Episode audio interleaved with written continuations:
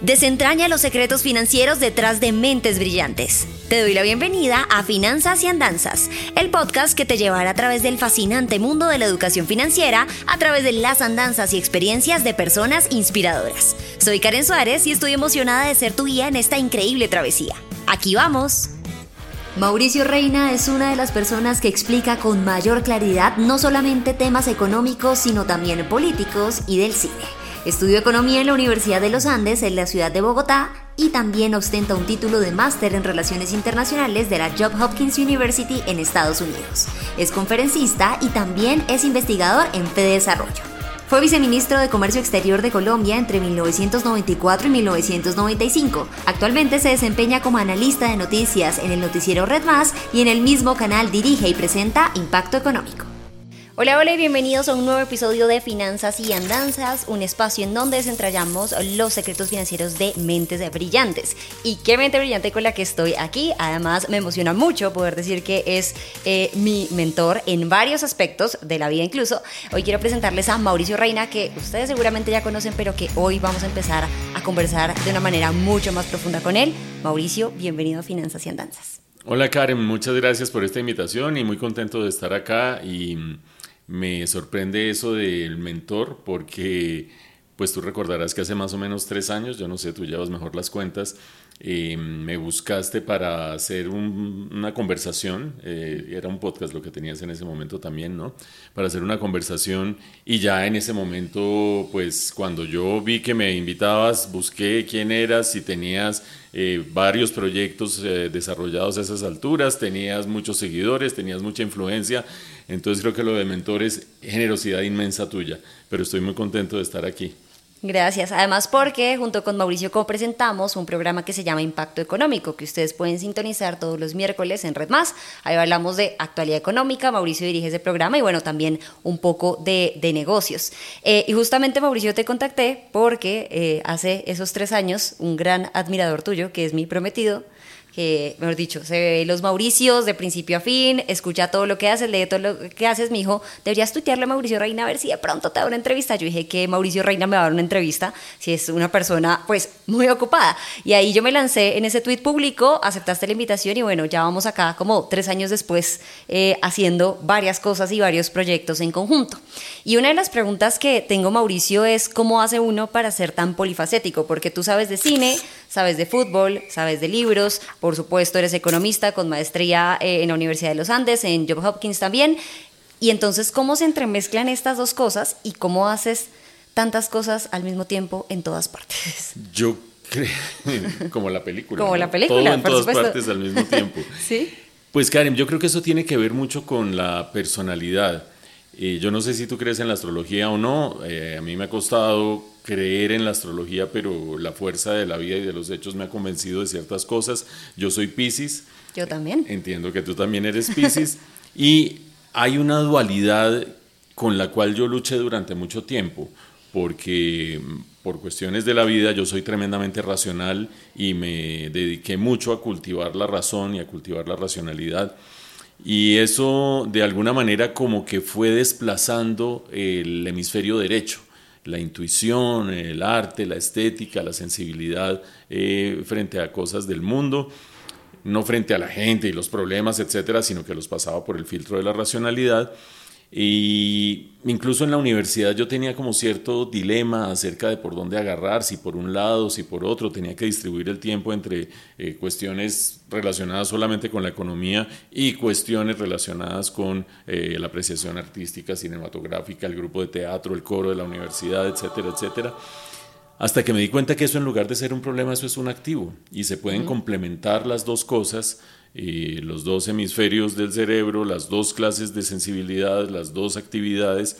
Y pues bueno, lo que he hecho en la vida es tratar de alimentar una con la otra, la otra con la una, y sin tener un mapa ni una guía predeterminada, sino tratando de explorar a ver qué opciones hay, escogiendo, a veces equivocándome, a veces acertando, y con un motor fundamental que es la curiosidad, y la curiosidad no respeta áreas de disciplina, ni áreas de carreras, ni nada parecido.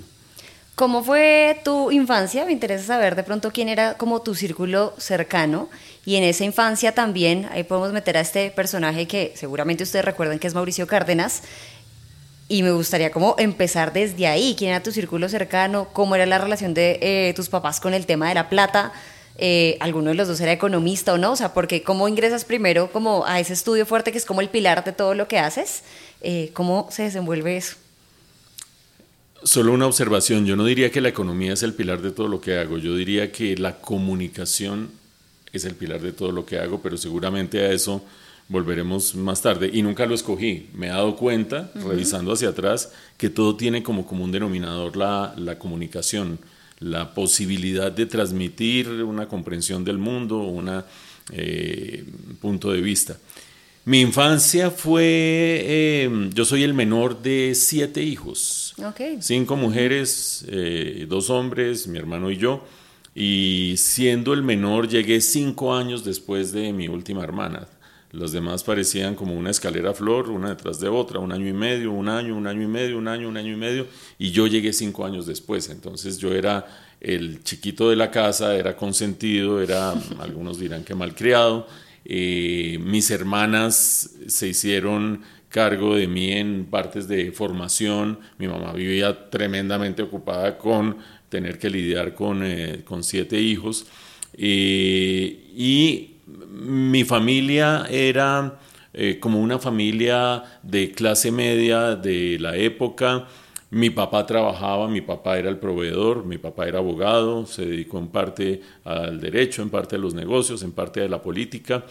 Y, él era el proveedor. Mi mamá cuidaba de nosotros, cuidaba de la casa, hacía muchas cosas porque tenía un gran talento para la costura. Entonces, su momento de relajarse finalmente a las 10 de la mañana, después de despachar a todo el mundo, organizar todas las cosas y no sé qué, se dedicaba a coser lo recuerdo muy bien porque cuando yo era chiquito, pues yo la acompañaba. En esa época uno no salía a la guardería a los tres años, uno entraba al colegio a los siete años, por lo tanto había un, amplio periodo de, estar con la mamá.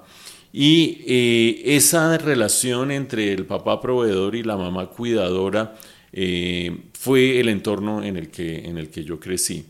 Eh, a mi papá a veces le fue bien, afortunadamente a todos nos pudo dar la educación que cada uno pudo aprovechar. Eh, universitaria, eh, eso es un billete, ¿no? siete hijos pasando por universidad y todo. Pero mm, a veces hacía malos negocios, entonces había como momentos más complicados, momentos menos complicados, pero afortunadamente pues todo, todo salió adelante. Y mi mamá pues tenía que velar con que porque con lo que le diera a mi papá, pues ella tenía que administrar todo el hogar, a veces con, eh, con mayor eh, amplitud y a veces eh, ajustadita, ajustadita. Esa es más o menos la historia del manejo de la plata en mi, en mi casa. Tu papá polifacético como tú, entiendo entonces, como pues, abogado de negocios. Sí, ¿no? y además muy dedicado al periodismo y muy, con muchas afinidades por la música no tanto por el cine, pero sí por la música y la literatura.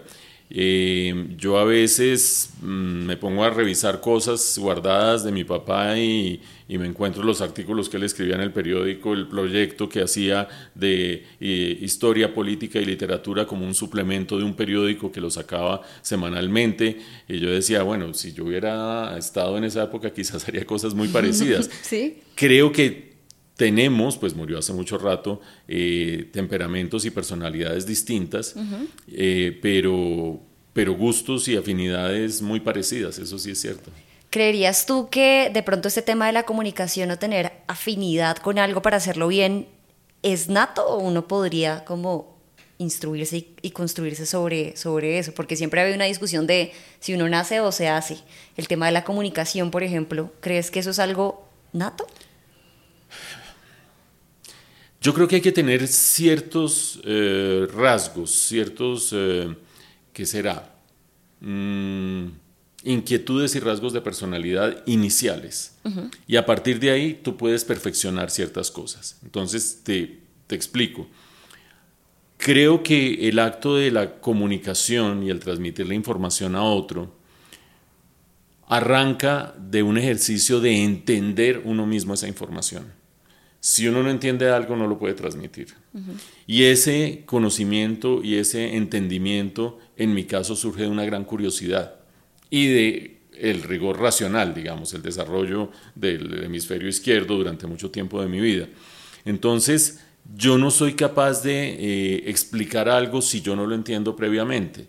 Y tú no le puedes enseñar a alguien a tener curiosidad. Tú no le puedes enseñar a alguien a que se interese por el mundo. Tú no le puedes enseñar a alguien, tú le puedes enseñar a alguien a hablar bien, le puedes enseñar a alguien a transmitir bien, le puedes enseñar a vocalizar, pero la materia prima de un buen acto de un comunicador, sobre todo en el ámbito en que, tú y yo nos movemos, que tiene que ver con, con eh, o el periodismo, o el análisis, o la transmisión de conocimiento, parte de esa avidez de conocimiento. Y eso no se enseña. Yo creo que eso se trae o no se trae y está perfecto. Hay, hay gente que vive menos preocupada que uno sencillamente porque no le interesa mucho lo que pasa alrededor y seguramente pasará más bueno en esta vida que uno que lo sufre mucho más.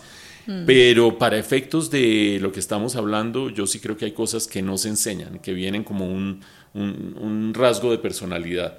Ya después tú puedes con eso hacer ciertas cosas, aprender ciertas cosas, perfeccionarlas, eh, entender cómo a, punta de prueba y error y de experiencia qué funciona y qué no funciona, qué está recibiendo la gente y qué no está recibiendo la gente. Eh,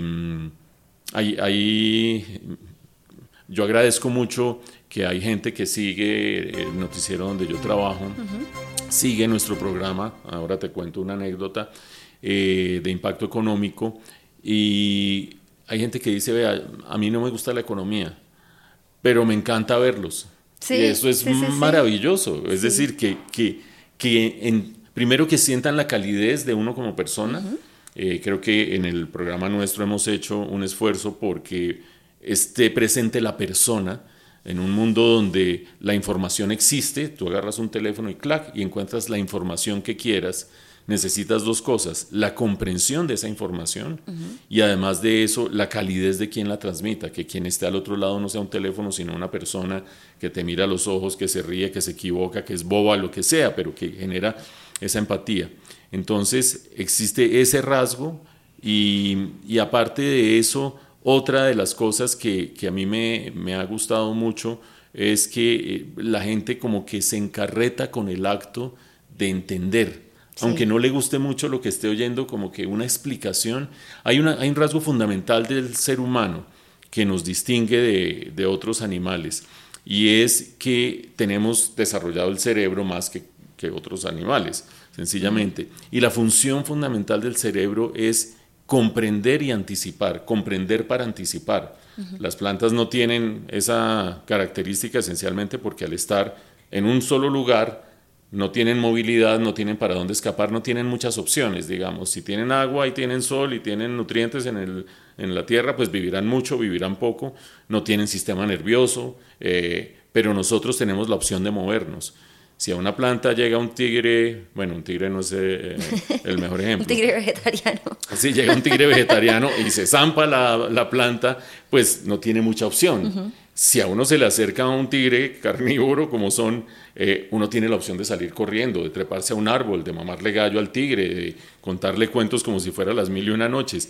Y esa posibilidad de tener opciones en la vida hace que uno quiera entender el mundo para anticipar. ¿Qué pasa si yo corro hacia allá? ¿Qué pasa si me voto por acá? ¿Le cano la carrera al tigre? No, mejor me hago el dormido, mejor. Toda esa anticipación ha permitido que el hombre sobreviva en la faz de la tierra.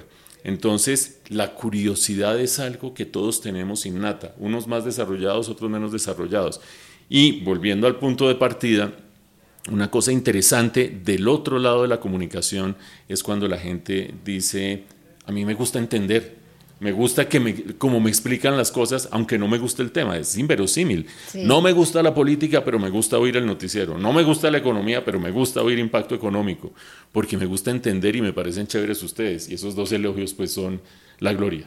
No, y yo, yo he sido testigo de cuando Mauricio, sobre todo cuando salimos ahí de los estudios de Plaza Claro, que es el centro comercial, y la gente se para, Mauricio, me encanta cómo explica, me encanta el noticiero, o sea, como que las personas sí te tienen muy de, de referente de cómo explicas eh, las cosas, porque les causa este efecto de, ah, ya entendí. Eso, es, eso produce placer porque es la función del cerebro y el cerebro es parte fundamental de nuestro rasgo distintivo como seres humanos.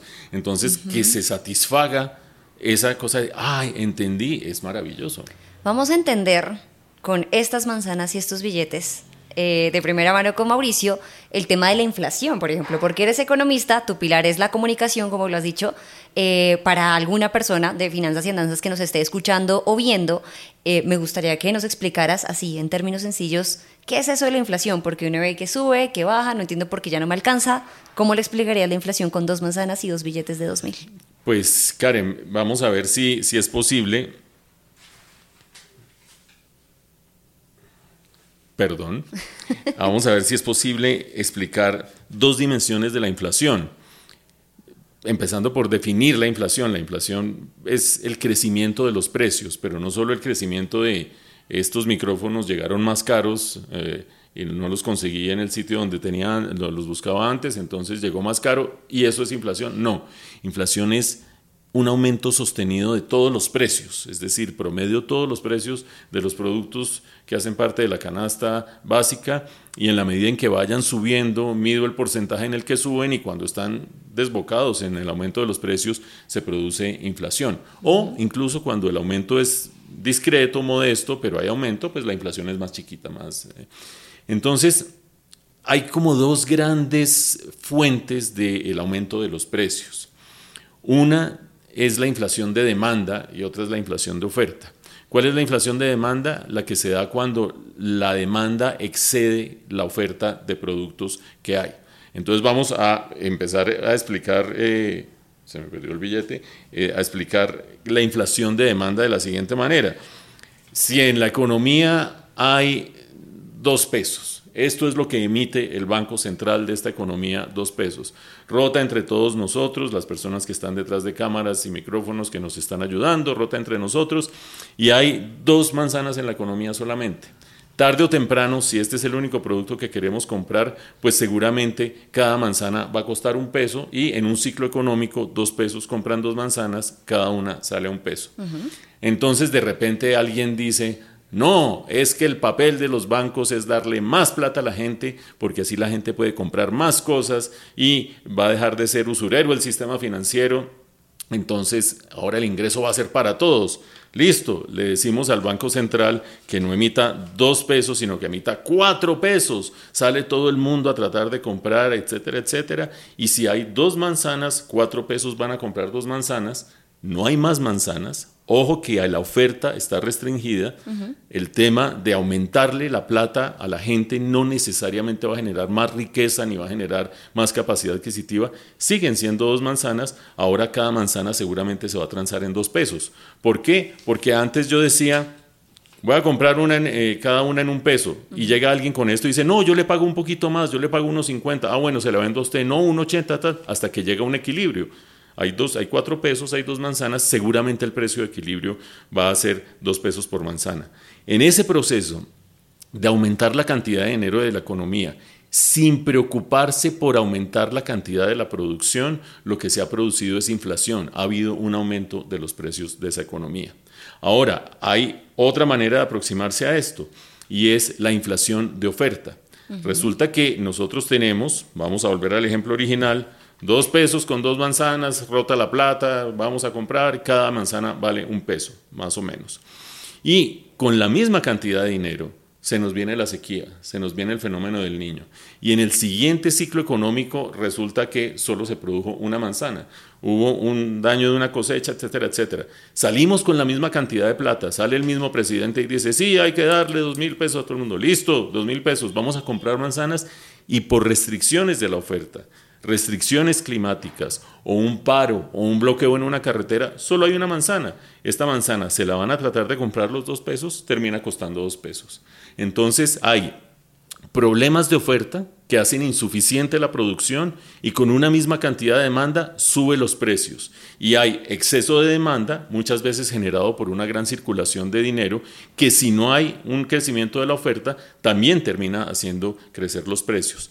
Lo ideal, obviamente, es que haya una manera de hacer crecer la producción, más productividad, más tierra incorporada, distritos de riego, carreteras para centros de acopio, que las manzanas le lleguen a todo el país. Y esta producción de manzanas va generando ingreso para quienes la producen y allí sí va saliendo más plata de la producción que compra más manzanas, ya no estamos en dos sino en cuatro, en seis, en ocho, en diez y ese es el verdadero crecimiento económico. Lo demás son artificios que solo se van en inflación. No sé si fui exitoso, pero por, lo, pero por lo menos salí del bollo. No, ahí está. Ese es Mauricio Reina en acción. Miren, dos elementos recién puestos, además porque eh, no le mandé las preguntas a Mauricio. Fue como, mira estas dos manzanas, nos vas a explicar acá.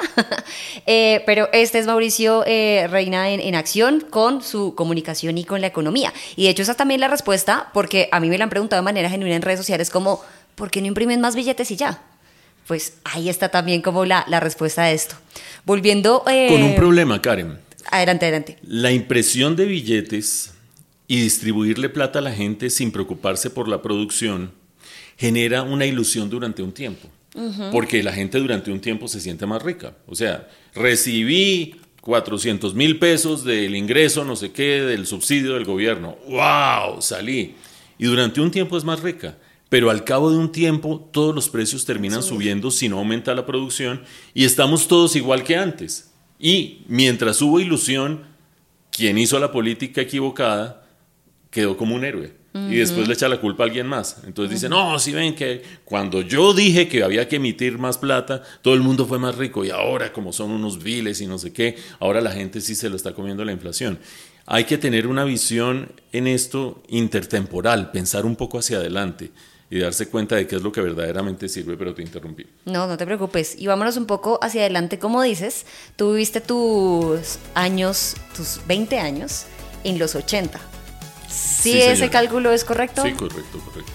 ¿Cómo fue vivir los 80 en Colombia con, por supuesto, todo lo que permeó, eh, pues, la época de Pablo Escobar, pero sobre todo también porque culturalmente es como una época muy añorada incluso para las personas que como yo creo creemos que nacimos en la época equivocada. Porque a mí me hubiera gustado vivir como esa juventud y adolescencia en los 80 por lo que representó, por la música, el cine y demás. ¿Cómo lo viviste eh, tú en ese momento?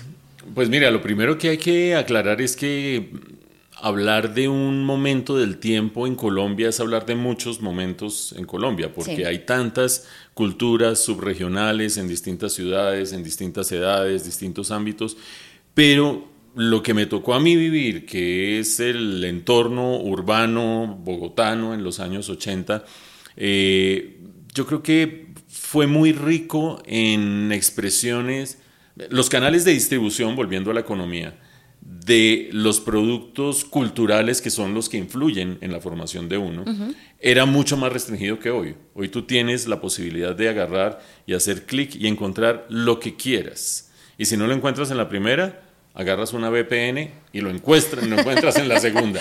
La canción, la película, lo que sea, absolutamente lo que sea. No era así. Y es obvio lo que estoy diciendo. Y lo que uno podía conseguir era lo que distribuían en música las pocas casas eh, disqueras que había, lo que ponían las emisoras, no había manera de tener tu Spotify o tu cadena o lo que fuera, no había la posibilidad de tener películas distintas a las que se proyectaban en los cines y había dos canales de televisión. ¿no? Entonces estamos hablando de un entorno cultural limitado. De vez en cuando uno encontraba a alguien que había traído unos discos y wow, eso era lo máximo, ir a explorar los discos. O de vez en cuando uno conseguía, cuando empezaron a funcionar las eh, eh, em, alquileres de, de videocassettes, encontraba uno unas películas que había oído toda la vida y no había encontrado. Eh, yo creo que esa expansión del universo musical, del universo eh, cinematográfico y del universo televisivo muy gradual fue como un descubrimiento gradual de, muchas cosas, de muchos eh, elementos. Y, a mí me parece cuando lo veo retrospectivamente que había una inmensa dosis de ingenuidad, por una parte. O sea, si uno ve Volver al futuro, por ejemplo, esa maravillosa película, uno ahí como que encarna ese espíritu eh, ochentero con cierto nivel de transgresión. Entonces empezaban los looks más audaces y el pelo parado y el maquillaje, no sé qué. Pero era súper ingenuo en todo caso, era una transgresión que se estaba dando en otros lugares del mundo eh, en forma, pero, pero en nuestro entorno era muy, muy precario. Y como con una ambición de globalidad que solamente creo que se logró mm, de manera más importante en los años 90, cuando empezó a ser más fácil conseguir una cantidad de productos culturales en Colombia porque se desarrollaron las cadenas de distribución y porque se abrió más la economía. Pero, en los 90. Exactamente, en los 90. Pero a mí no me gusta mucho el, sentimiento de los 90. Los 90 como que me, me, me entraron por un oído y me salieron. sí, y me salieron un poco por el, por el otro oído. Em, entonces fue así. Y, también pues con todos los... Eh, avatares de la adolescencia. ¿Cómo fue tu adolescencia? vas a entrevistar. No, te voy a preguntar porque eso enriquece la conversación. No, es que aparte mi, mi adolescencia fue eh, con las culturas con las que yo particularmente no me sentía identificada. O sea, estaban los emo, que yo decía, estas personas están deprimidas per se, o sea, como que les gusta estar así. Eh, y también estaba una subcultura urbana ahí, en Bogotá al menos, que se llamaban los floggers. Entonces eran pantalones de colores y se iban a Gran Estación a hacer como luchas de bailes, pero yo decía como, no, no me identifico con, con esto. ¿Cómo se llamaban? Los floggers. ¿Y qué baile, qué música era? Era como una especie de electrónica un poco, pero se retaban a duelos. Entonces era súper extraño también. Eh, y eso sí, como que había eh, para nuestra desgracia, Facebook ya estaba ahí. Y digo para nuestra desgracia porque si uno subía fotos o eso, eso a uno ya le iba a perseguir toda la vida. Me imagino que antes era más difícil que uno tuviera una foto de su eh, cultura urbana, ¿no? Como de cuando era rockero, cuando era... Yo te voy, a, te voy a decir algo. Em, yo fui a un concurso de baile a Unicentro. No puede ser. No pude bailar por la cantidad de gente que había, pero fui a las 4 de la tarde un sábado, en quinto de bachillerato más o menos. Ajá. Fui. Pero y bailé. No quedó testimonio, entonces la gente le dice a uno, ¿y usted qué fue? Y uno dice, sí, pero no hay foto, no hay Facebook. No, sí, exacto, exacto, no hay manera de comprobar eso. Que puede ser bueno o no, ¿no? Sería lindo tal vez tenerlo, pero un poco como de... Hay, hay, una cosa que da la, el paso del tiempo es la relatividad de los momentos culturales y de las etapas de la vida. Sí. Eh, así como, o sea, yo tengo 61 años en este momento. Y hay gente que dice, no, ¿usted cómo va decir que tiene 61 años? Y no, pero es que se ve jovencito. hay, hay una idolatría de la juventud, que no pase el tiempo, que uno no crezca, que se quede uno como Peter Pan, que a medida que se va adquiriendo experiencia, uno se va dando cuenta de lo fútil que es eso, de lo, de lo inútil y de lo tonto que es. Porque la vida pasa, el tiempo pasa, y si uno no aprovecha la experiencia que da el paso de los años, pues ¿qué va a aprovechar? Parte de esa experiencia te relativiza las certezas de cada momento. Yo a los 14 creía que absolutamente tal cosa, a los 25 creía que tal otra, a los 30 creía que tal otra, y me empiezo a aferrar a no cambiar mi manera de ver el mundo. Entonces, para no ser inconsistente, ¿a usted le gustaba ir a un concurso de baile a Unicentro? Sí, tenía 17 años o 16 años. ¿Qué, querías? ¿Que estuviera leyendo a Freud o qué? Eh, y eso es la vida, son momentos distintos y, tener en esta eh, edad que yo tengo la posibilidad de mirar retrospectivamente y encontrar como la razón por la cual uno vibraba de una manera distinta en cada momento de la vida es chévere y no dándole un valor absoluto a nada. Si en ese momento, si hoy uno dice, eh, vea qué buena producción tenía eh, tal productor en tal disco de tal música que en ese momento era vista como lo máximo y 10 años después por reacción era vista como, uy, qué oso esa música de esa época, 40 años después se ve buenos productos, malos productos, buenos productores, malos productores, buenos artistas y todo está en la vida de uno. Si uno se queda toda la vida diciendo que el disco es ridículo, se pierde de Neil Rogers, por ejemplo, y eh, inmensas eh, producciones y que hay musicalmente. Y creo que eso es muy tonto. Yo creo que uno por, por aferrarse a un gusto y a una manera de ver las cosas, decir, no, yo no miro para los lados, pues es perderse parte de la vida, ¿no? Sí, total. Y creo que ahí también va en cuestión de personalidad de hacer este ejercicio introspectivo y decir, bueno, me voy a dar la oportunidad, porque hay personas que, por ejemplo, no son nada flexibles y se quedan como siempre eh, en lo mismo un poco. ¿Cómo se vivió, volviendo al tema de la economía, esta apertura que tuvo Colombia con el mundo a nivel económico en los 90? Uno, eh, digamos, podía percibirlo como un ciudadano de a pie, digamos. Aunque bueno, tú ahí ya estabas como en otra esfera de, investigación y con el gobierno, si no estoy mal, pero... Yo, yo estuve, yo trabajé un tiempo en el Ministerio de Comercio Exterior y yo participé en muchas negociaciones que llevaron a, en parte a la apertura. La gran apertura se dio antes de que yo llegara al gobierno, pero tres añitos después me tocó a mí participar de eso. Claro que sí, eh, a la gente como en la calle, le tocó vivir la apertura, pero de una manera muy curiosa, y es la legalización de cosas que antes se conseguían en San Andresito. Ya. En los múltiples San Andresitos del país, que todavía subsisten. En los múltiples San Andresitos. Entonces, si uno quería un chocolate gringo, tenía que ir a San Andresito o traerlo de San Andrés, o traerlo del San Andresito de Barranquilla, o del San Andresito de Cartagena, o del San Andresito de Santa Marta, y era un botín preciado. Tener una berraca bolsa de unos chocolates gringos, eso era dificilísimo.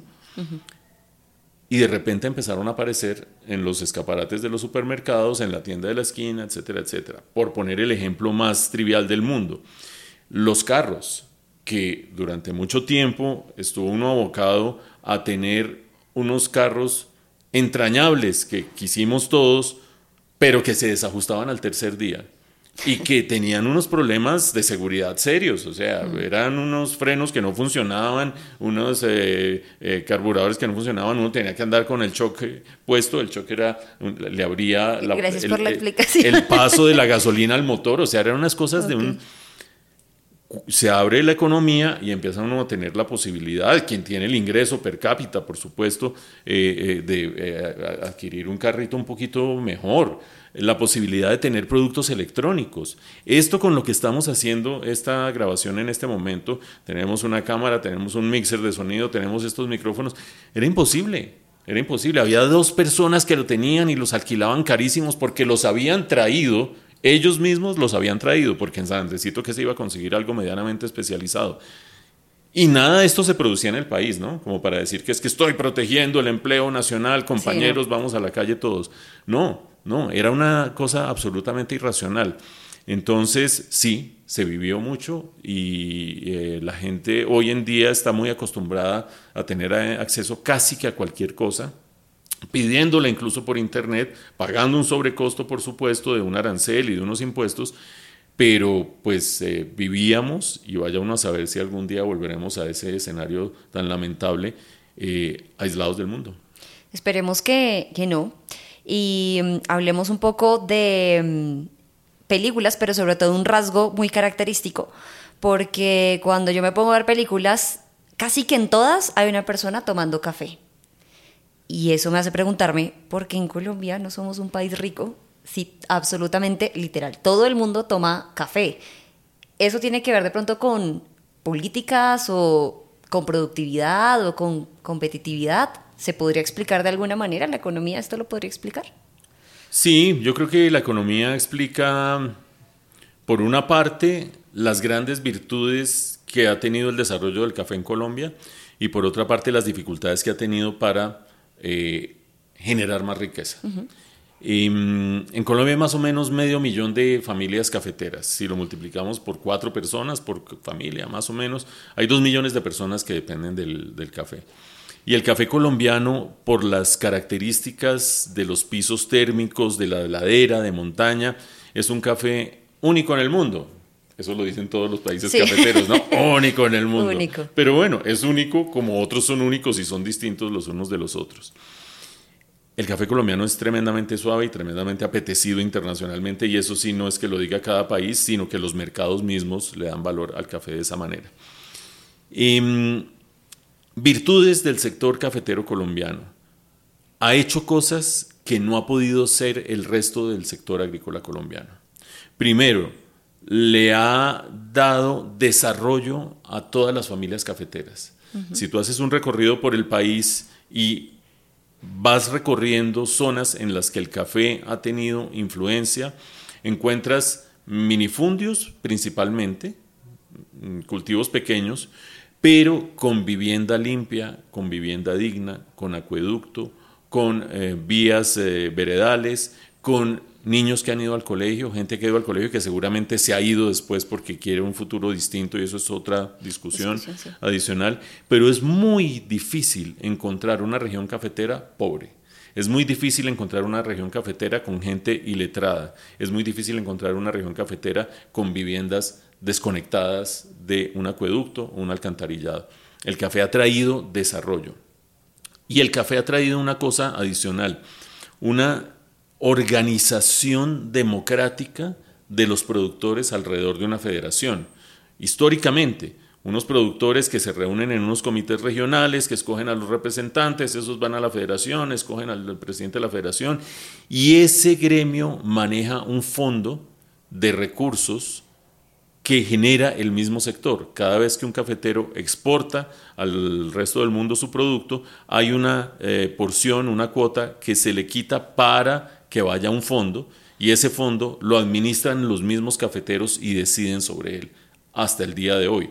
Hemos visto en las noticias que el presidente de la República dice que, que un momentico, que el fondo hay que quitárselo a la federación, es otra discusión distinta. El sector cafetero colombiano en productividad, en organización, en desarrollo social y en capacidad de penetrar al mundo con una figura tan emblemática como es Juan Valdés y su mula, ha logrado hacer cosas que el resto del sector agrícola colombiano no ha podido hacer. ¿Por qué no capturamos más riqueza y más valor? Por dos motivos. Uno, porque, y que son complementarios, porque el café colombiano en su mayoría se exporta sin procesar y los procesadores están afuera. Y esos procesadores generan la mayor cantidad de valor agregado. Si una taza de café termina costando un dólar cincuenta o qué sé yo en un eh, Starbucks en, eh, en, Nueva York, una parte muy reducida es la que le queda al cafetero colombiano, porque el grano sale de Colombia, se procesa en otra parte, se termina generando en otra parte y allá en la cafetería de Starbucks es donde se genera el mayor valor. En gran medida eso es lo que trató de hacer Juan Valdés y ha tratado de hacer Juan Valdés con muchas dificultades con sus tiendas. Las tiendas Juan Valdés triunfan en Colombia, pero tienen dificultades afuera. Y es que si yo logro tener a Juan Valdés afuera, todo el valor de una taza de café, como se vende en Nueva York, termina quedando en Colombia, o la gran mayoría, y no en manos extranjeras. Lo segundo es que es posible, aunque uno no sea dueño de la tienda en la que se vende el café afuera, hacer buena parte del proceso en Colombia. Y eso no lo hemos logrado hacer en muchos casos. Hay ahora algunos cafeteros que se están metiendo eh, y metiéndole el hombro a de las distintas etapas de procesamiento del café, desde el grano hacia adelante, hacer la mayor cantidad de etapas en Colombia. Y eso genera más riqueza en Colombia. Pero te insisto, Dos millones de personas es una cantidad de gente, pero somos 50 millones de personas. Hay muchos otros sectores, hay muchas otras actividades, hay muchas otras regiones donde no se da el café. Por lo tanto, la experiencia exitosa del café en las cosas que he mencionado no es replicable a todo el país. Y por eso, pues Colombia es un país cafetero, pero la economía colombiana no es cafetera y lo es cada vez menos. Y depende de muchos otros sectores que no tienen una dinámica tan privilegiada como este. Esa explicación, por supuesto, tiene una base ardua de investigación eh, y, por supuesto, este don que tiene Mauricio de explicar. Hablemos de esa investigación en tu vida, porque tú gran parte de tu vida has trabajado con Fede Desarrollo como investigador, pero para las personas de pronto que recién están eh, mirando cómo se enfocan profesionalmente y que de repente ese tema les llama la atención, ¿qué hace un investigador, sobre todo en temas de economía, y por qué es importante esta labor?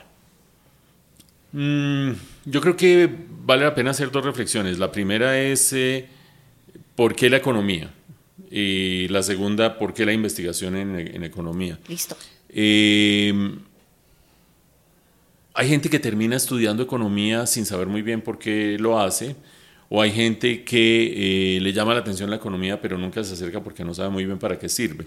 Y yo creo que esta reflexión sobre la satisfacción de necesidades humanas con bienes materiales, porque hay muchas otras fuentes de satisfacción de necesidades humanas, es fundamental en un mundo en el que crece cada vez más la población, el ingreso está mal distribuido, la riqueza está mal distribuida y estamos acabando con las fuentes de recursos. Podríamos hablar de cambio climático, podríamos hablar de eh, erosión, de aridez, etcétera, etcétera. Esa lógica de ver cómo los recursos se distribuyen, cómo se saca el mayor potencial de producto de esos recursos y cómo ese producto se reparte para satisfacer necesidades humanas, grosso modo es lo que hace la economía. Con múltiples variantes, mil dimensiones adicionales, pero eso es lo, lo, básico. Y en ese ámbito, hacer investigación es satisfacer la curiosidad, otra vez. Es tratar de entender por qué pasan las cosas. Eh, lanzar hipótesis, convertir una hipótesis en algo más sólido, hacer una evaluación empírica, ver si funcionó, si no funcionó. Y en ese contexto, pues estar en un sitio como Fedesarrollo es un, privilegio. Hay gente que uno se encuentra en la calle y dice, y bueno, ¿y cómo va ese trabajo en COP Desarrollo? No, no es COP Desarrollo, es Fedesarrollo. ¿Y cómo sigue tu oficina en FENALCO? No, no es FENALCO, es Fedesarrollo. es, es un centro único por sus características. Es un centro de investigación que no depende del gobierno, que no depende mayoritariamente de ningún donante ni de ninguna empresa, somos totalmente independientes, vivimos de lo que vendemos, vendemos servicios de investigación ¿Cuál es el impacto de la reforma tributaria sobre el sector petrolero? Una posible investigación. ¿Cuál es el impacto de que se pase el fondo del café al gobierno otra vez y no quede en manos de la federación sobre el bienestar cafetero? Otra posible investigación.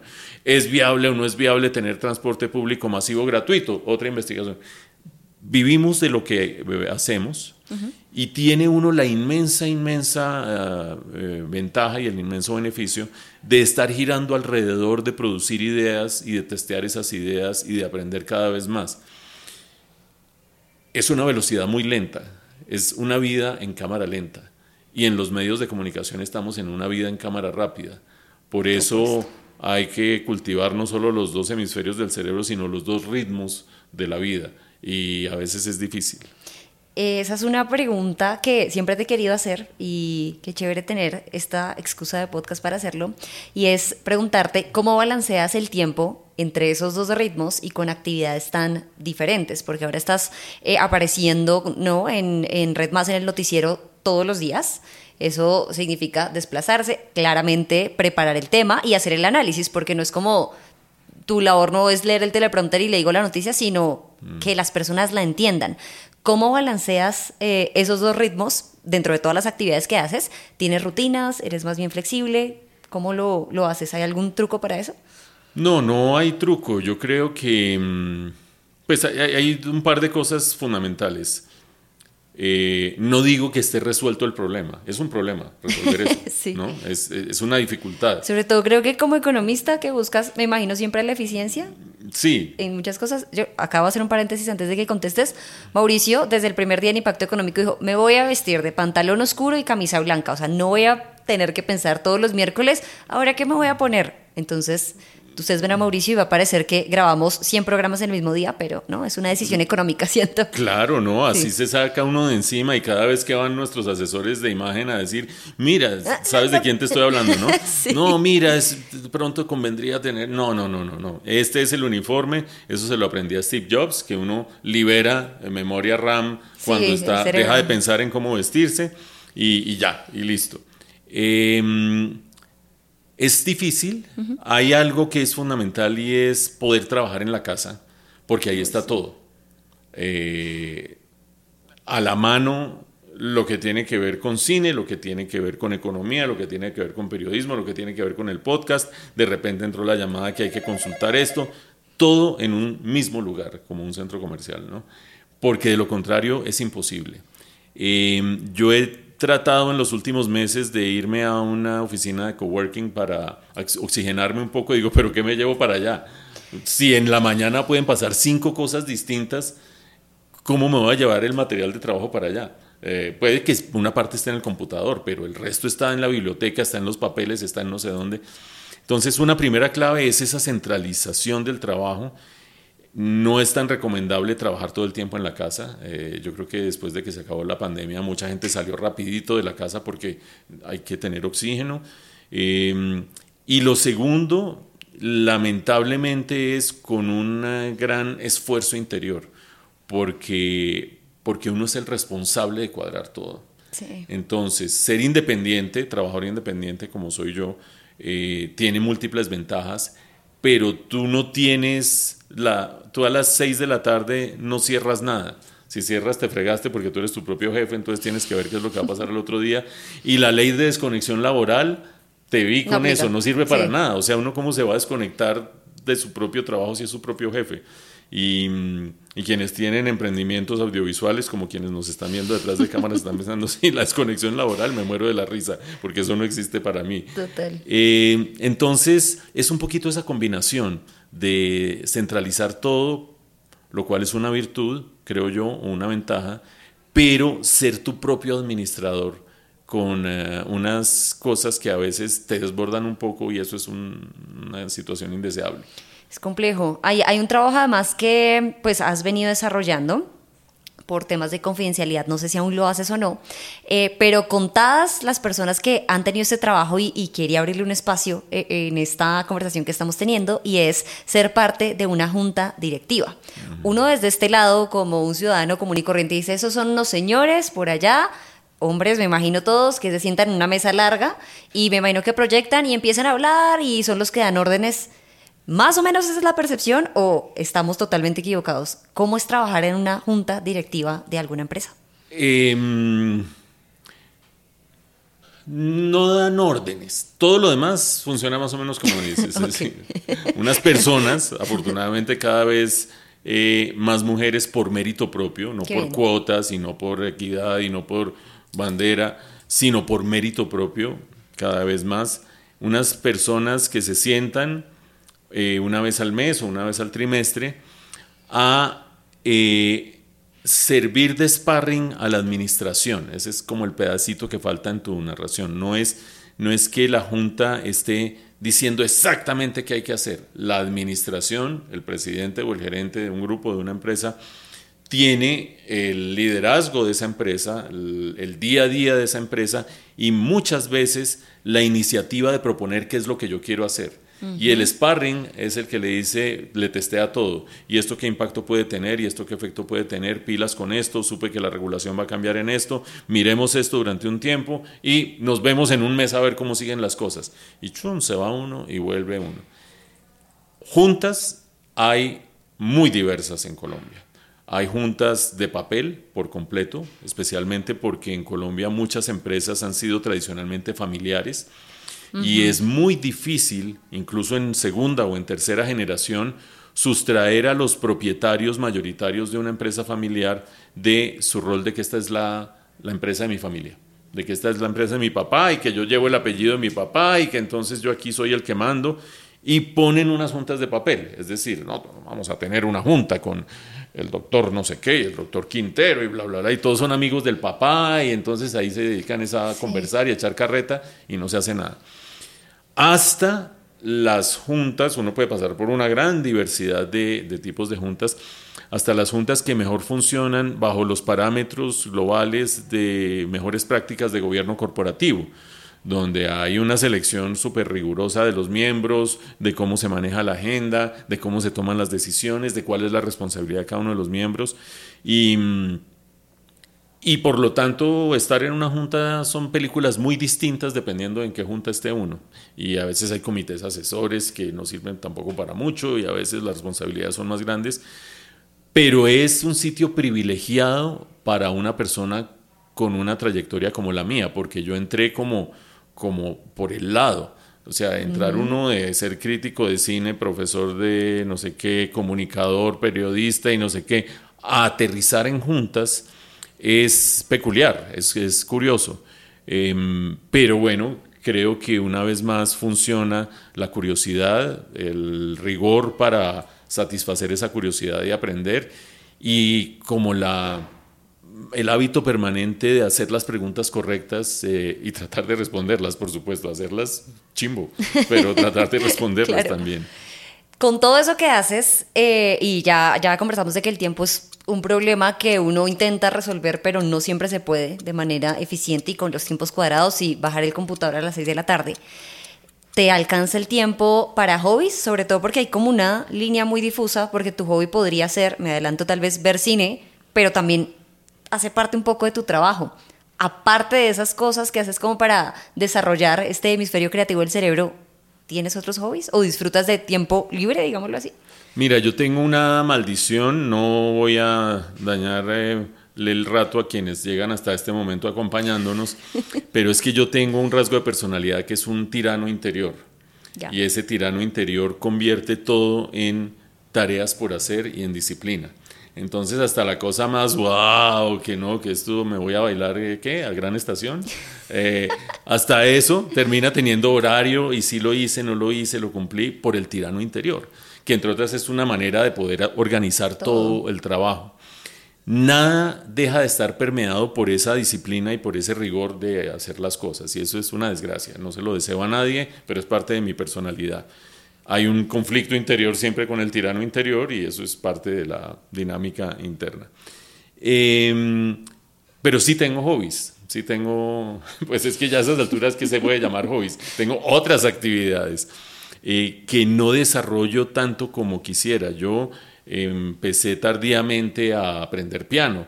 Y tengo un piano en mi mm. casa y tomo clases de piano y quisiera dedicarle mucho más tiempo, entre otras cosas, por algo que tiene mucho que ver con la manera como funciona la cabeza.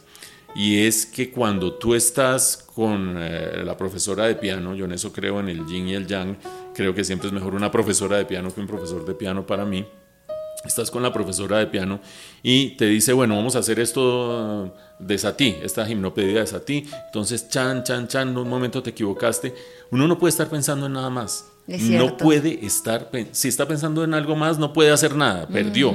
Entonces te toca desocupar la cabeza, que es lo que logran en muchas filosofías y prácticas orientales eh, a través de la meditación, a través de eh, eh, mindfulness, el no sé qué, el si sé cuánto, es como sacarte la basura de la cabeza, o no la basura necesariamente, pero sí el monólogo interior. Mm. Y, y eso hay que hacerlo, hay que hacerlo cuando uno está tocando piano eh, porque de lo contrario no puede hacer nada. O sea, empezar uno a tratar de avanzar en unos acordes con la obsesión de que a las nueve y media tengo que hacer tal cosa, te fregaste. Y quisiera hacerlo más, por ejemplo, y no logro hacerlo lo suficiente. Em, hago ejercicio, yo tuve un infarto hace cuatro años, afortunadamente todo salió muy, muy bien.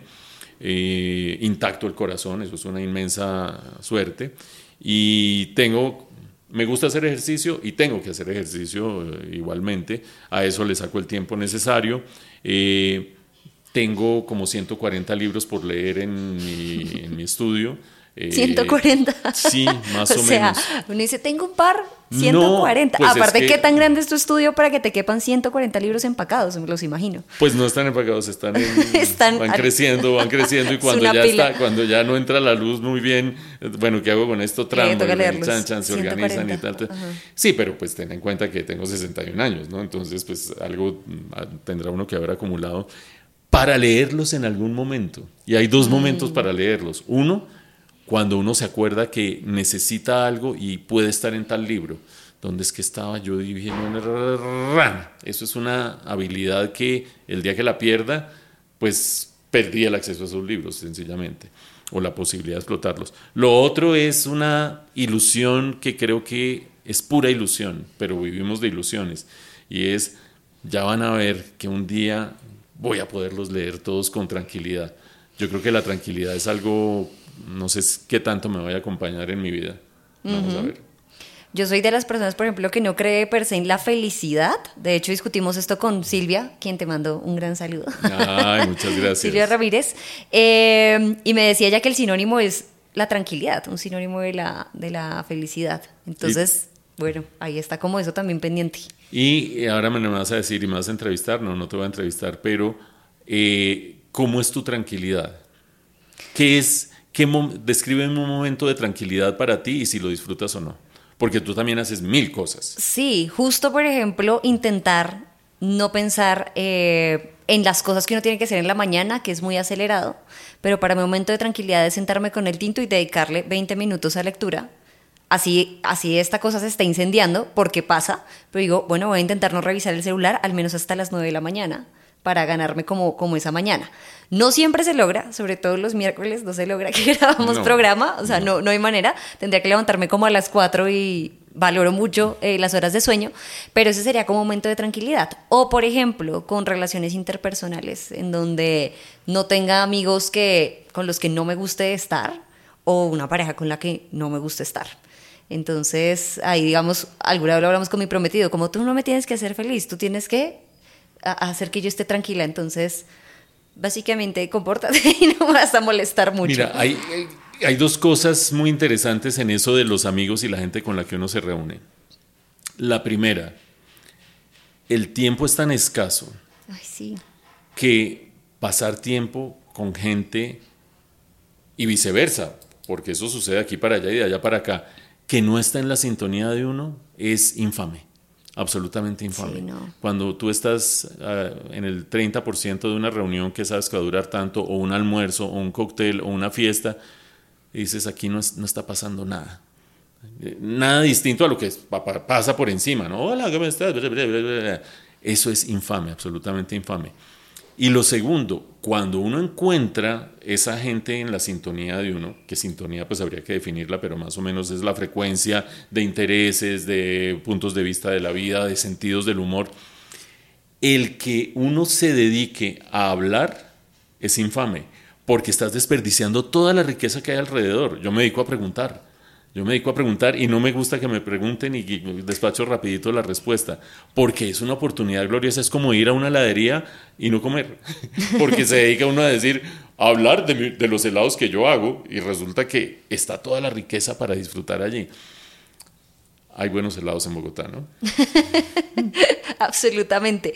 Una persona con la que he notado que te gusta pasar tiempo es con Mauricio Cárdenas, ex ministro de Hacienda, lo conociste en el colegio y volvemos como a este punto eh, inicial de esta conversación y es cómo se desarrolla esa amistad con él Em, y bueno, que nos cuentes un poco de este proyecto, porque ustedes son como, eh, por supuesto, dos hombres muy experimentados, con una manera de comunicar y, sobre todo con mucho conocimiento detrás para mostrarle a las personas qué es lo que ustedes aparte opinan, ¿no? Acá se salen como un poquito de, te voy a explicar, sino voy a meterle mi, mi opinión, que es absolutamente válida, cómo es esa relación con él, cómo está este proyecto y cómo los podemos también eh, encontrar en redes sociales.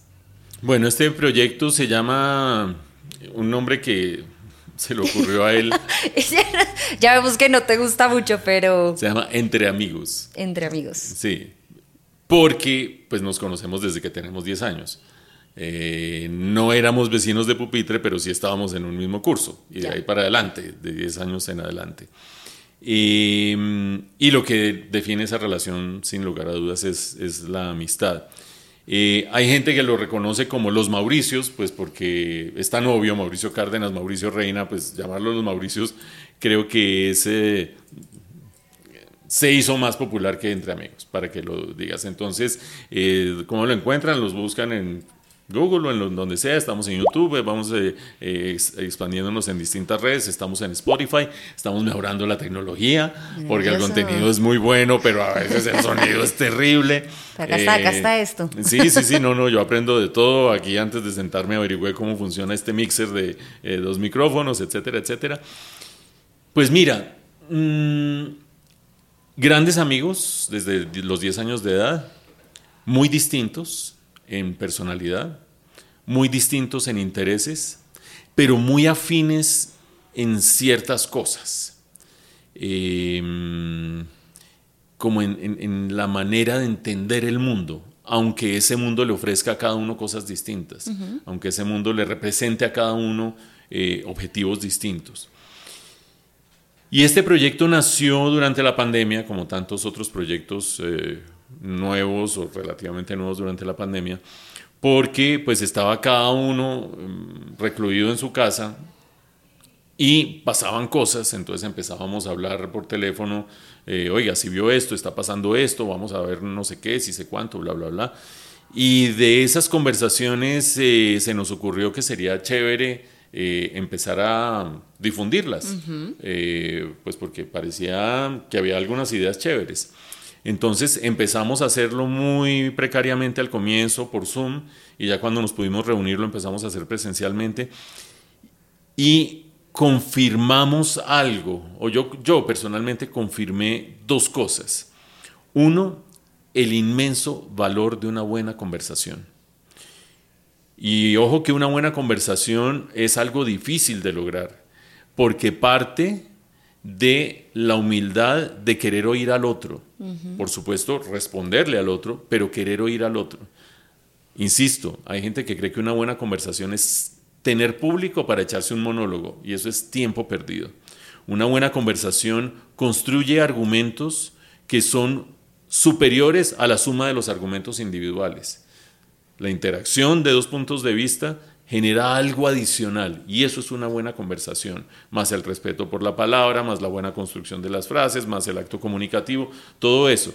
Por supuesto, ni nos lo propusimos de esa manera, no es que dijéramos, bueno, vamos a hablar tres minutos cada uno y no sé qué, sino que como nos conocemos tanto y tenemos afinidad en esa manera de entender las cosas, aunque cada uno pueda tener puntos de vista distintos, fluyó el valor de una buena conversación.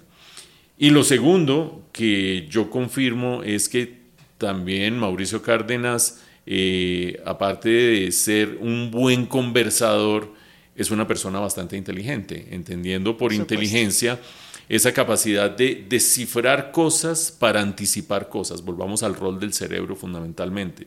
Y es, tengo unos elementos en el entorno, sé priorizar qué de eso es relevante para lo que yo estoy preguntándome y puedo con base en esa síntesis anticipar algo. Y eso es clave para analizar. Y en un momento como estos que estamos viviendo en el país con tantos cambios, con tantas preguntas, con tantos interrogantes, esa capacidad de hacerlo hace de él un muy buen interlocutor para mí porque siempre tiene puntos de vista interesantes, tiene puntos de vista distintos. Anda en un ámbito en el que yo no estoy, entonces trae información que yo no tengo y eso pues, es una mina de oro. Total. Eso es Los Mauricios, más o menos. Entre amigos, slash Los Mauricios, que los pueden encontrar en YouTube. Y de hecho aquí también pueden seguir a Mauricio Reina, que hace un año me decía TikTok, yo creo que eso es de bailecitos, yo no me veo como ahí ya lo abrió, no baila, pero sí habla de cosas muy interesantes. Entonces ahí lo pueden seguir como Reina Mauricio, ¿no? En todas las redes sociales. Sí, ahí eh, dimos un paso reciente con una community manager. Entonces, eh, las, mis redes sociales van un paso adelante que yo. Ya, ¿qué tanto hay en TikTok? No, no sé, pero bueno. hay bastante. Poco a poco, poco a poco Me, voy a, me voy a enterar muy bien de qué es lo que está circulando. Para ir cerrando esta conversación, Mauricio, una serie como de eh, recomendados que le, digamos, le preguntamos, justo para hacer como un compilatorio, porque yo soy de las que cree que uno conoce muy bien a las personas a través de las cosas que leen, la música que escucha, las películas que ven. Y bueno, qué bueno que tú eres como experto en todos estos temas y en comunicarlos. Eh, y es como descubrir tu esencia a través de estas preguntas. ¿Alguna película recomendada que nos recomendarías ver? Sé que hay muchos mm. géneros y decir una favorita es complejo, pero... Sí, es... No, mira, como decía antes, aferrarse a que el mejor momento de mi vida fue este y la mejor percepción sobre el mundo fue esta, es negarse a, a crecer y a transformar y a vivir. No, es que usted cuando, cuando tenía 20 años decía que tal cosa y dice tal otra. Pues qué bueno que aprendí otras cosas, ¿no? Y aprendí un punto de vista distinto. Entonces el top 5 para mí no existe mucho. Hay unas películas maravillosas, pero no existe mucho. Entonces voy a recomendar dos cosas. La película que más me ha impresionado a mí por su grandeza, su realización, su alcance, eh, no solo narrativo, sino imaginativo, que generalmente ponía en el de primera, eh, cuando hacía rankings, que es 2001, Odisea del Espacio de Stanley Kubrick. Em, uno la ve hoy y es increíble lo que logró eh, en esa época Stanley Kubrick sin efectos digitales. Es un alarde de creatividad, de técnica en la cinematografía y eh, también de cómo entender el mundo, por supuesto, eh, es a partir de, de, un libro, por lo tanto, pues él solo aporta una parte, pero esa película es fantástica. Y pensar que se hizo hace más de 50 años es doblemente impresionante. No la vean en un teléfono, no vale la pena, veanla en una buena pantalla con un buen sonido porque aguanta la prueba del tiempo de sobra. Y quiero recomendar eh, algo que estoy viendo en este momento, eh, que es una serie chévere, que se llama The Bear, que está en eh, Star Plus y es sobre el mundo de la culinaria, con un chef reputado que salió de su Chicago natal, se ganó no sé qué, si sé cuánto, y llegó, wow. Y de pronto se le muere el hermano que se quedó en Chicago con un cafecito en el que hacía sándwiches en una esquina y él tiene que venir a o cerrar ese negocio o recuperarlo o algo y ese choque entre la sofisticación del chef superformado y el mundo del cocinero cotidiano, engrasado, etcétera, etcétera, es maravilloso. Eh, en realización es muy chévere, sobre todo la segunda temporada que la lanzaron hace pocos días. Eh, porque la primera la hicieron con muy pocos medios y les fue súper bien, más de 10 nominaciones a los premios Emmy, y con ese éxito, que es lo mejor que uno puede hacer con el éxito, eh, exploraron más, se expandieron más, no se durmieron en los laureles y van por otras cosas. Entonces, The Bear es una muy buena opción. Em, eso. Esas dos. Bueno, ahí están anotadísimas e, ese par eh, y luego te comentarán gran recomendación. Vamos a ver, pues de pronto, ¿Alguna canción o género que en este momento te esté sonando? Mira, em, con la música pasa algo muy interesante y es que la música entra por el hemisferio derecho. Entonces, si uno eh, decide, bueno, voy a comprar una agenda y voy a poner propósitos, mi balance del día y qué sentí.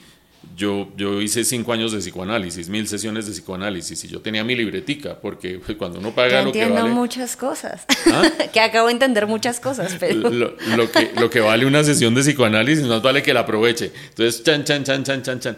Todo eso está pasando por tu hemisferio izquierdo y ahí hay un tirano, ahí hay un censor de censura, ahí hay un observador, ahí hay alguien que gobierna tu propia personalidad, un rasgo de tu personalidad que gobierna tu propia personalidad. En el hemisferio derecho, burlas cualquier cosa, se pasa por cualquier entrada, entra por las ventanas. y la música, y las artes en general, pero la música especialmente, tiene esa característica y en esa medida, tú oyes algo durante un tiempo y a eso se le pegan ciertas emociones, ciertos momentos, ciertos estados de ánimo que no eres consciente en el momento que se están pegando. Dejas de oírlo, lo vuelves a oír después, no sientes exactamente lo mismo, pero encuentras en esa música una cantidad de cosas adicionales a la música per se, porque ahí se pegó un momento de tu vida. Eh, Iván Ferreiro, español, eh, em, es muy interesante, está explorando cada vez más, tiene una voz horrible, pero la maneja muy bien. Em, y, bueno, estoy volviendo a oír Iván Ferreiro, no lo oí hace como seis años más o menos, y, vale la pena oírlo. Con todo lo que eso trae de cosas que dices que se impregnan con la música, ¿no? Sí, y hay un grupo que se llama Love of Lesbian, eh, español también, lo debes haber oído. Y cuando interactúan Iván Ferreiro y Love of Lesbian es muy interesante porque Ferreiro es mucho más experimental y ellos son mucho más comerciales. Pues son de alguna manera eh, música inglesa llevada a, España, esencialmente. Para bien y para mal, ¿no? No, no experimentan tanto como Vetusta Moria o cosas así, son mucho más pop pero cuando interactúan con Iván Ferreiro son chéveres. Entonces busquen esas interacciones de los dos que, vale la pena. Eso es de estos días, hay otros días en que hay otras cosas. Claro, pero esa es la que sale en este momento. Eh, por supuesto, libro recomendado. Pues mira, hay algo muy oportuno que está sucediendo en este momento. No sé cuándo vean ustedes esta conversación pero eh, el libro de Laura Ardila sobre eh, el clan de los Char eh, se unen muchas cosas, porque el libro se está lanzando el día que estamos grabando esta conversación, se lanza esta noche, y ayer la Corte Suprema de Justicia emitió, emitió orden de captura a Arturo Char, uno de los hermanos de la familia Char, y Laura Ardila para sacar ese libro pasó por un calvario absoluto. Eh, Planeta, que se lo había comprado, decidió no publicarlo. Finalmente, otra editorial maravillosa que es Rey Naranjo Editores decidió publicarlo. Se lanza hoy eh, y nadie sabía que iba a coincidir con Increíble, la orden de captura de Arturo Char. Entonces, yo lo tenía ahí, iba avanzando, así ah, se va a lanzar. Y obviamente cuando salió esa orden de captura, busqué el capítulo relevante, Aida Merlano, tran, a leer. esa es la lectura del día.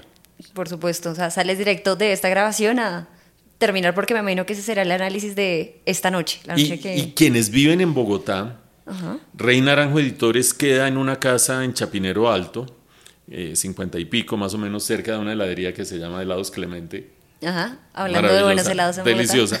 Eh, vayan a eh, la casa donde queda Rey Naranjo, nadie los va a atender en el segundo piso, que es donde queda. Pero en el primer piso hay una librería que se llama Santo y Seña, que tiene unas cosas maravillosas. No tiene una gran variedad, pero lo que tiene es súper selecto en vinilos y en libros. Y pues es un planazo, es un planazo irse uno allá y explorar y explorar y después salir a comer helado, buenísimo. ese es un momento de tranquilidad, por ejemplo. Sí, ese es un momento de tranquilidad. Pregunta final, ¿algún lugar del mundo en el que te gustaría estar en este momento? Mm, sí, sí, estaba viendo en el fin de semana un documental de Netflix, una serie documental de Netflix, que trata de ser rigurosa, pero creo que se le escapa un poquito el rigor tratando de ver dónde vive la gente más longeva ah, del mundo. Eh, entonces ubica un sitio en California, ubica un pueblo en Italia, ubica un pueblo en Grecia, ubica eh, un pueblo en Japón y me falta algún otro. Pero bueno, dice en cada uno qué características hay para que haya gente longeva. Yo no es que quiera vivir mucho, yo quiero vivir bien, cosa bastante esquiva porque bueno, entiendes, el tirano, la disciplina, el no sé qué, el sí sé cuánto, pero bueno, trato de vivir bien. Y si uno pudiera estar en ese pueblito en Italia o en ese otro pueblito en Grecia, sería absolutamente feliz. En el de Japón sería absolutamente infeliz. En el de California sería absolutamente infeliz. Pero el de Italia o el de Grecia sería feliz. Pero con una trampa. Y es que yo me imagino estando allá con la tranquilidad de esa gente que está allá. Claro, no con los 146 libros. Exacto. Y uno generalmente se lleva su maleta. Y la, ah, maleta hay que empezar a, a organizarla mejor. Total, a donde uno vaya se lleva la cabeza. Exacto. No hay manera de escapar, a menos de que te lleves el piano o lo consigas allá. Exacto, entonces eh, es una respuesta tramposa, digamos. Ok. Mauricio, gracias por... ¿Y tú, un lugar donde quisieras estar en este momento? Uy, eh, tal vez alguna cabaña con nieve en Vermont. ¿Y con qué estado mental? Ah, no, absolutamente tranquila, ojalá con lo de siempre, como libros, pero no teniendo este pendiente, sobre todo el apuro que uno trae en redes sociales de si, estaría, si estoy allá, tendría que publicar que estoy allá y publicar cosas así uno no quiere en ese momento.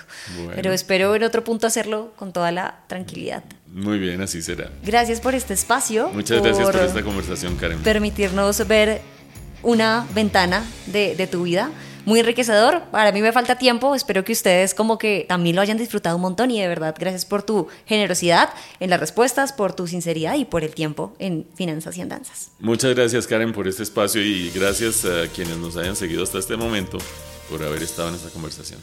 Esto fue Finanzas y Andanzas, el podcast que desentraña los secretos financieros detrás de las mentes brillantes. Soy Karen Suárez y nos escuchamos en un próximo episodio.